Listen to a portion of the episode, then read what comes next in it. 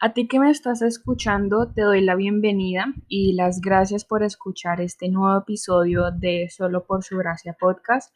Mi nombre es Gabriela y hoy estaré compartiendo contigo algo que Dios me ha hablado bastante, que ha confrontado mi vida y que creo que es relevante para cada persona.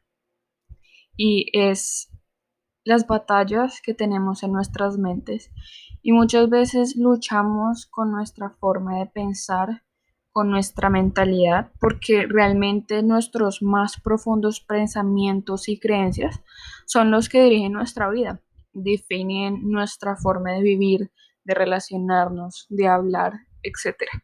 Y quiero poner un ejemplo como para que me entiendas a lo que me refiero, y es que eh, hace muchos años eh, tuve una experiencia de alguna manera de rechazo eh, por parte de pues, personas mayores a mí. Y empecé a creer que lo que decía no, no era importante.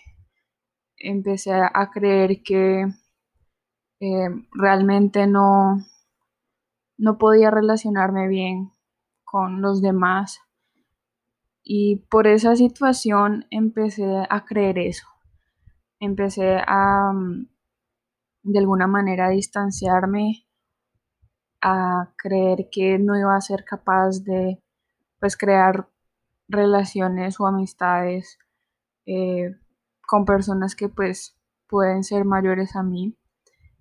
Y tuve esa mentalidad por mucho tiempo que me frenó, que eh, no, no era sana y tuve que empezar a, reemplazar y cambiar toda esa mentalidad que había creído, eh, que había creído por mucho tiempo para ser libre, para vivir en la libertad que Dios quería que viviera.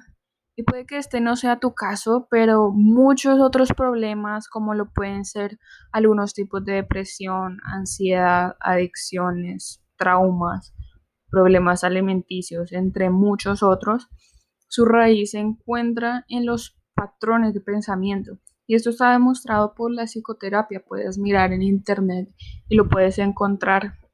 La pregunta es, ¿cómo podemos destruir todas las fortalezas y mentiras que nos atan? ¿Cómo podemos solucionar de raíz este problema? Y es reemplazando. Es decir, quitar toda mentira, idea engañosa que hayas apropiado que hayas creído, que alguien te haya dicho algo y tú lo hayas creído y que esté frenándote, es quitar todo esto y reemplazarlo por la verdad, es decir, por la palabra de Dios. ¿Te acuerdas de Jesús cuando fue tentado por Satanás en el desierto? ¿Recuerdas cómo él le contestaba y refutaba con la palabra? Necesitamos cada día escuchar la voz de Dios, estar empapados, saturados de ella, para que en cualquier momento que te veas tentado o tentada a creer en mentiras que te frenan, puedas destruirla.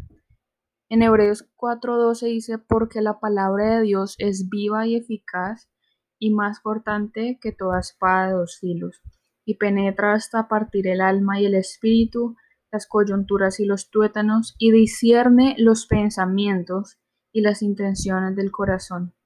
Jesús mismo expresó la importancia de la palabra, de la voz de Dios en nuestras vidas en Mateo 4:4 que dice, la gente no solo vive de pan, sino de cada palabra que sale de la boca de Dios.